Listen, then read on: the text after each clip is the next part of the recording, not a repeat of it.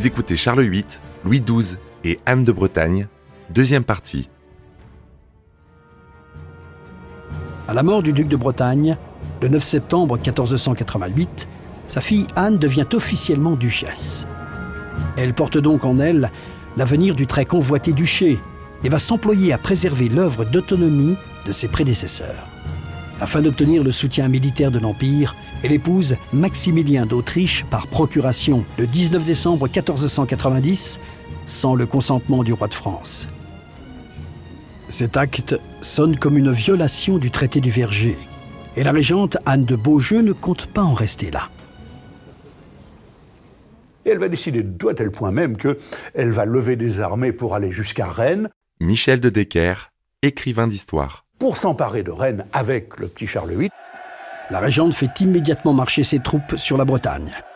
La duchesse sait qu'elle n'a pas les moyens de résister à l'armée royale et elle va devoir se résoudre à l'impensable.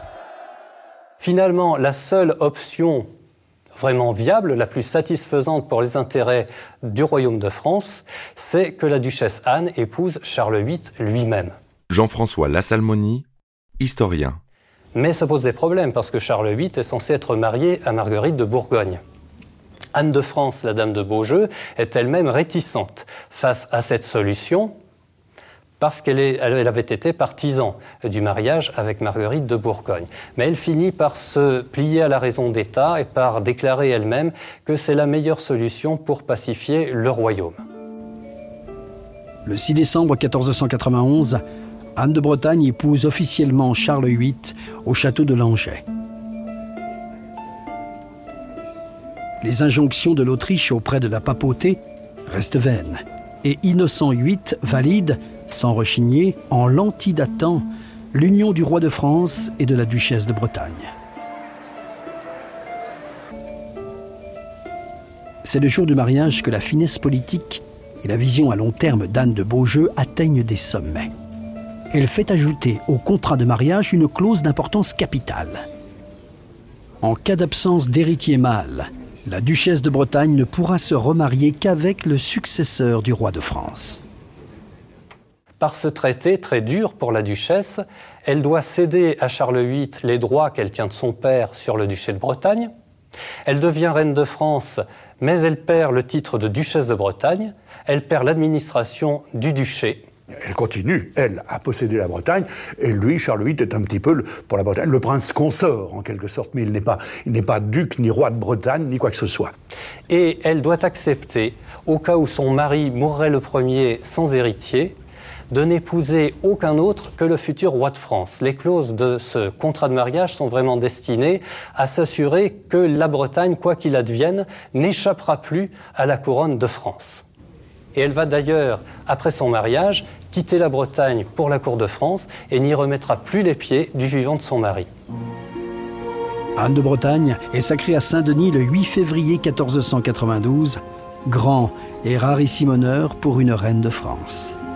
Duchesse désormais sous tutelle, elle cesse d'administrer ses États. Elle pèse pourtant de toute son autorité en obtenant que ses officiers soient maintenus dans leur charge. Le roi de France s'engage aussi publiquement à respecter les coutumes et les libertés bretonnes en matière d'impôts et de justice. La reine tient une cour brillante et installe les femmes dans de hautes fonctions d'ordinaire réservées aux hommes. Elle seconde efficacement son époux, parti guerroyer en Italie en 1494, dans l'espoir de se tailler un royaume à Naples. Dans l'héritage de, son père, euh, Louis XI, Charles VIII trouve euh, les biens du, bon roi René d'Anjou. Et René d'Anjou euh, avait eu, par une, tante, Jeanne, Jeanne de Naples, avait le royaume de Naples en héritage. Alors Charles VIII dit, bon, ben, c'est très bien, ce royaume de Naples m'appartient et je vais aller le chercher. Et il se lance dans cette première campagne militaire vers l'Italie, parce que l'Italie, il va le découvrir, est un pays richissime, merveilleux, euh, couvert de, monuments fantastiques, plein d'artistes euh, brillantissime. En partant en Italie pour euh, récupérer son royaume de Naples, Charles VIII va quand même ouvrir la porte à 50 années de guerre euh, franco-italienne. Gracié par Charles VIII, Louis II d'Orléans accompagne le roi en Italie. Ses cousins valois du rameau d'Orléans espèrent alors prendre le contrôle du duché de Milan. Il estime avoir des droits sur ce territoire dans la mesure où sa grand-mère, Valentine Visconti, était la fille de Jean Galéas Visconti, seigneur de Milan, et d'Isabelle de France. L'Europe à cette époque a profondément changé. Pour la France, l'ennemi n'est plus le roi d'Angleterre qui ne possède plus que Calais, mais Maximilien d'Autriche. Les guerres d'Italie marquent ainsi le début de l'affrontement forcené entre Valois et Habsbourg. Ces derniers vont bientôt prendre possession de l'Espagne et tentent d'unifier leur empire en s'emparant de l'Italie. Les Français se trouveraient alors encerclés par la puissance autrichienne. L'Italie, plus prosaïquement, c'est à l'époque le champ clos des rivalités entre les grandes puissances européennes. Il y a en particulier l'Aragon, donc la couronne d'Aragon, il y a l'Empire germanique, dont l'Italie du Nord fait toujours formellement partie, et dans ces conditions, le roi de France ne peut pas abandonner la scène italienne sans perdre de son prestige sur la scène européenne.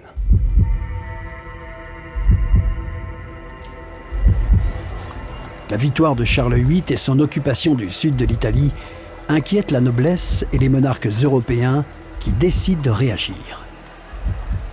La Ligue de Venise se constitue en 1495 pour faire face au danger que représentent aux yeux de ses membres les ambitions de Charles VIII qui vient de conquérir le royaume de Naples. Elle est animée par la République de Venise et comprend également le duché de Milan ainsi que deux acteurs extérieurs à la péninsule italienne qui sont l'empereur et le roi d'Aragon. Cette coalition force Charles VIII à amorcer la retraite française.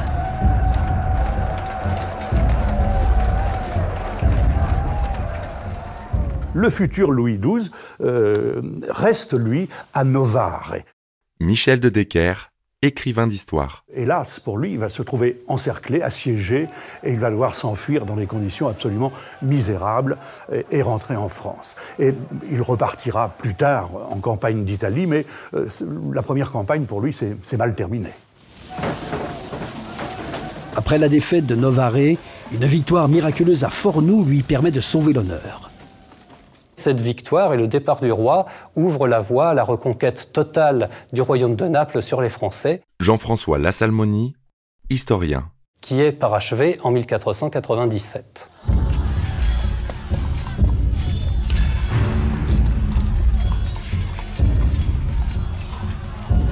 Le roi rentre en France, l'esprit encore imprégné de rêves de conquêtes italiennes, et retrouve son épouse. Le rôle principal d'Anne se joue alors sur un tout autre terrain. Elle doit donner un dauphin à la France. La reine accouche le 10 octobre 1492 d'un garçon, Charles Orlan, qui meurt de la rougeole en décembre 1495. Elle perd un autre fils, né avant terme en août 1493, une fille mort-née au printemps 1495, un garçon à un mois en 1496 et une dernière fille peu après sa naissance, en mars 1498. Ces drames affligent profondément le couple royal. Charles VIII, dès son retour d'Italie, décide de réformer sa vie privée et de se réfugier dans la prière et la chasteté. Il subit sans nul doute l'influence de son confident, François de Paul, et fait expulser toutes les filles de joie de la cour, aux grandes dames des courtisans. Contrairement à son illustre grand-père, Charles VII, qui était fou d'amour pour la belle Agnès Sorel, il n'a pas imposé de favorite à la cour. Anne, au caractère bien trempé, exclusive, capricieuse et extrêmement pieuse, n'aurait su tolérer cette pratique humiliante. Elle aime le roi sincèrement, sans doute grâce à sa légendaire amabilité et sa grande générosité de cœur. Le 7 avril 1498, Charles VIII est dans son beau et nouveau château d'Amboise et après déjeuner, il rend visite à la reine Anne de Bretagne dans ses appartements. La reine vient de perdre un enfant prématuré et le roi, pour lui changer les idées, lui propose de l'emmener voir une partie de jeu de paume dans les fossés du château. En la précédant dans un escalier, il va heurter du front une porte.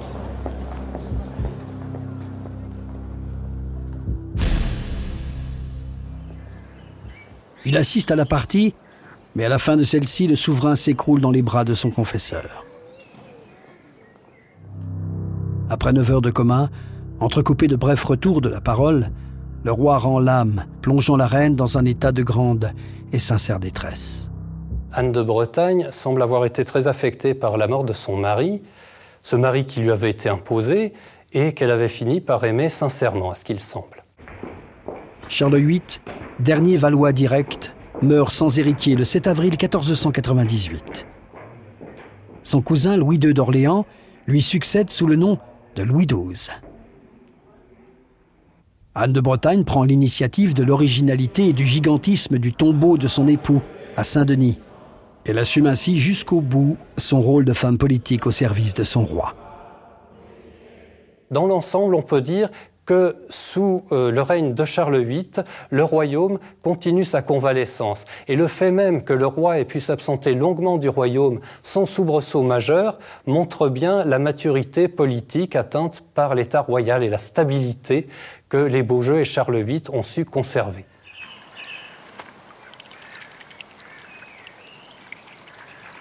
L'œuvre de Charles VIII reste inachevée. La France est ruinée par le coup démesuré de la guerre d'Italie, mais le rattachement de la précieuse Bretagne est en bonne voie. La Renaissance, dont Charles VIII est sans conteste l'initiateur, va donner un souffle nouveau à la politique et asseoir le formidable rayonnement artistique de la France dans toute l'Europe.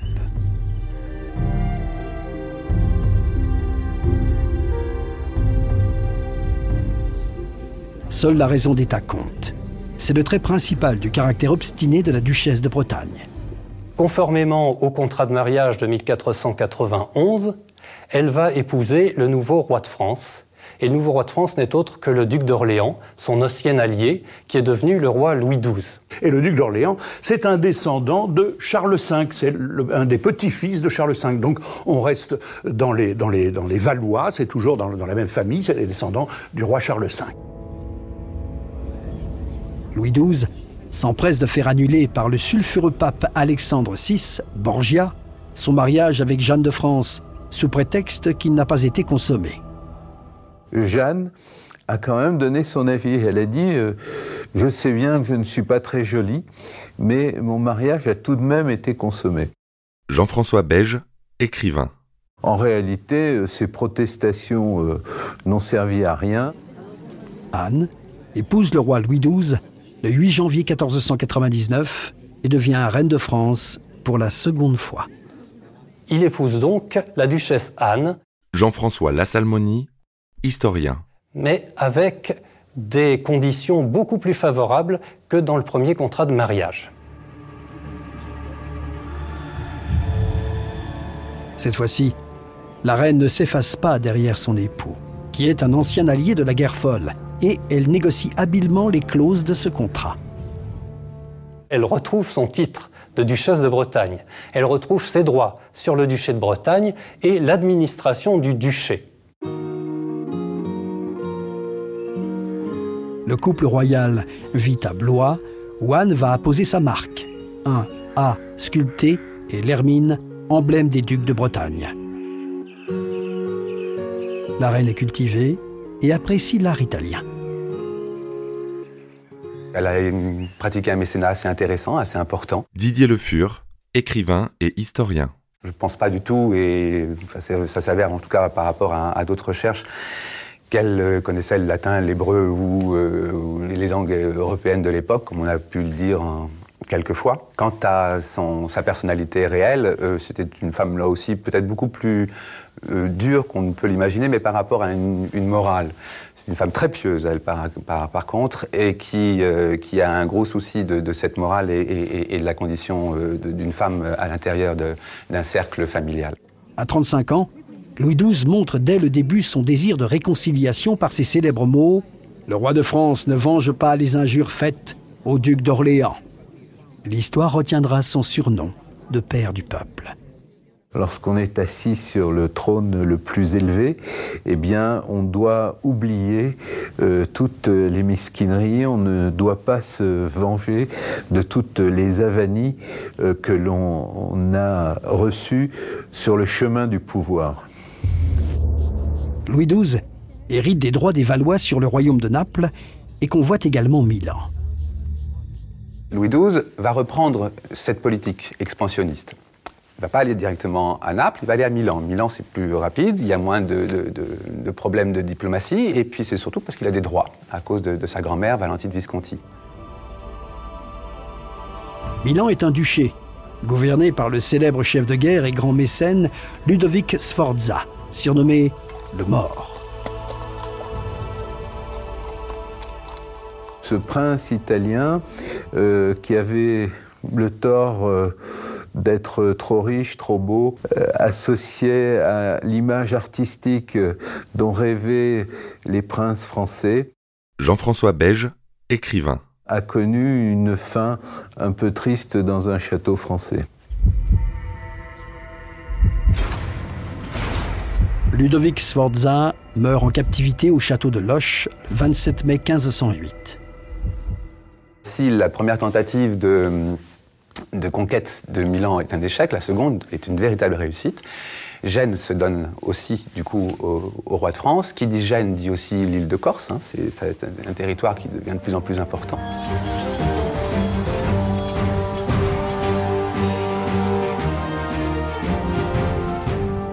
Louis XII s'allie avec le roi Ferdinand II d'Aragon pour conquérir le royaume de Naples.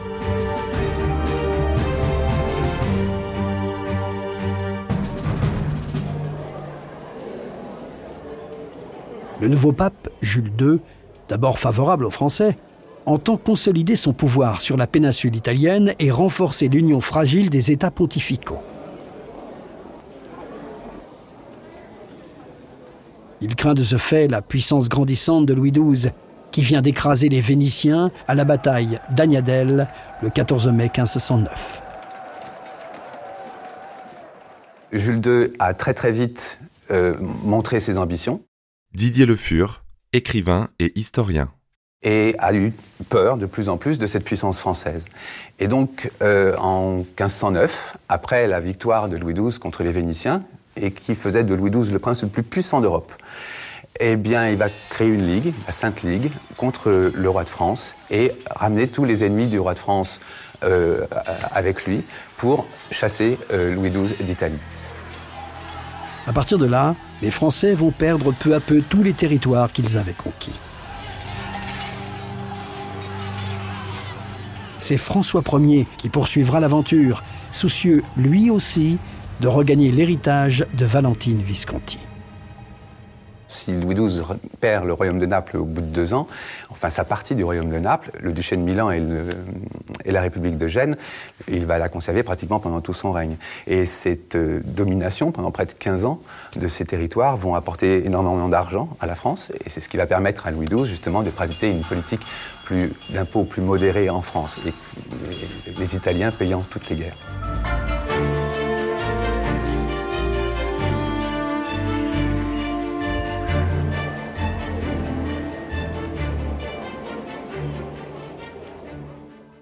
XII est quelqu'un qui a compté dans l'histoire comme un, roi modéré, tolérant et en même temps chef de guerre, puisqu'il a eu des expéditions italiennes qui ont euh, plus ou moins rapporté à la France. Michelet va lui dresser un portrait catastrophique en le traitant de vieux, d'imbécile, de malade, de sénile, de, tout, complètement gouverné par, euh, euh, par son entourage, et notamment justement d'Anne de Bretagne, qui serait devenue plus bretonne encore et qui cherchait qu'à détruire euh, la, politique du royaume. Et un, homme complètement soumis à sa femme, ça, c'est très très très mauvais au 19e. Et, donc, et l'image de Louis XII va jamais se relever de tout ça. Ça va être repris que les paroles de Michelet sont quelquefois paroles d'évangile pour certains auteurs. Et euh, ça va être repris pendant un siècle et demi. Et pendant un siècle et demi, ce sera un roi médiocre, un roi sans aucun intérêt. Et aujourd'hui, depuis quelques années en tout cas, on cherche un peu à, retravailler sur ce personnage euh, et on en découvre euh, toutes les finesses, toute la grandeur, toute l'intelligence. Symbole du souverain modéré encensé par les révolutionnaires, si l'aura de Louis XII, surnommé le père du peuple, a pâli depuis le XIXe siècle, il n'en reste pas moins le roi avisé d'une époque charnière de l'histoire de France. Sous son règne, le rôle des femmes commence à changer. La reine elle-même, tête politique, seconde son époux dans l'exercice du pouvoir. Elle s'entoure de jeunes femmes de bonne naissance qui brillent bientôt par l'éclat de leur intelligence. Leurs maris comprennent alors que les qualités de leurs épouses peuvent leur attribuer davantage de crédit dans la société. Ainsi, l'exemple du couple royal permet-il à l'autre moitié du monde d'accéder à une certaine reconnaissance.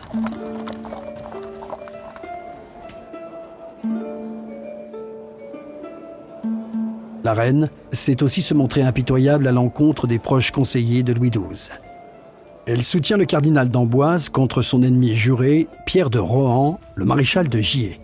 Ce dernier est le bras armé du souverain et sa puissance militaire inquiète Anne de Bretagne qui décide de réagir eh bien, une cabale va commencer à se créer et euh, des rumeurs vont circuler comme quoi Gier aurait été euh, susceptible de, si Louis XII était euh, décédé et il était à l'époque malade, eh bien, d'interdire à Anne de Bretagne de repartir sur Nantes. C'est une rumeur, rien d'autre, même si cette rumeur va dans l'historiographie après devenir fait et réalité. Mais ça, c'est une autre histoire. Eh bien, cette rumeur va, grossir de plus en plus. Certains vont être choqués. Et Anne de Bretagne, Louise de Savoie et Georges d'Amboise, qui étaient tous intéressés par euh, la régence possible en cas de mort du roi, eh bien, vont s'allier euh, contre le maréchal de Gier. Louis XII va laisser faire. Et euh, un procès contre un crime de lèse-majesté va être organisé. Gier va euh, perdre ce procès. Et même s'il ne sera pas condamné à mort, il sera condamné en tout cas à, la prison et à l'exil dans son château. Euh, le résultat, c'est que quelques mois plus tard, Louis XII va faire un nouveau testament. Et dans ce testament, Anne de Bretagne aura la régence de France si Louis XII décédait, sans héritier mâle, associé au conseil avec Louise de Savoie et Georges d'Amboise. Malheureusement pour l'ambitieuse Anne de Bretagne, cette manœuvre politique reste vaine, car la reine va mourir avant son époux. On a après, peu à peu, construit toute une image de militante, de bretonne plus que française, de duchesse plus que reine.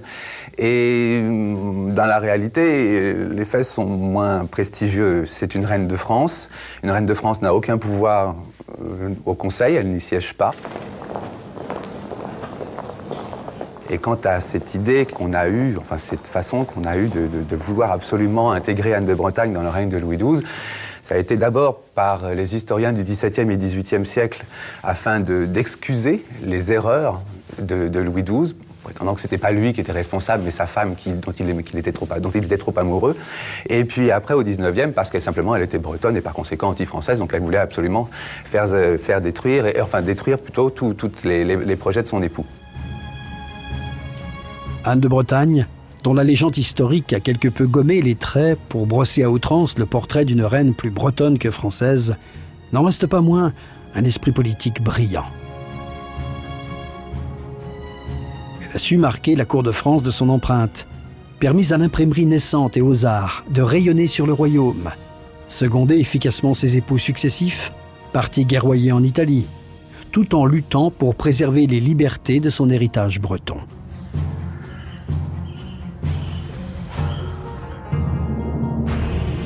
La reine laisse à la postérité nombre de lettres et une importante bibliothèque. On lui doit également un magnifique ouvrage, Les Grandes Heures d'Anne de Bretagne, un livre de prières inédit en forme d'herbier, commandité à l'enlumineur Jean Bourdichon.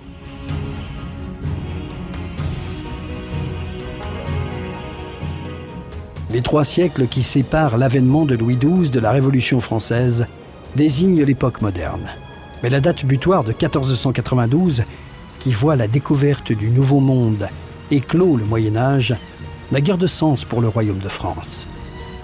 L'organisation de la société, ses fondements politiques et administratifs, ses valeurs morales et religieuses trouvent leurs racines dans cette histoire médiévale. La religion demeure le ciment d'une société gouvernée par un monarque de droit divin, devenu l'égal du pape. Anne de Bretagne meurt le 9 janvier 1514. Elle transmet son héritage breton à sa fille Claude, qui va épouser l'impétueux François Ier.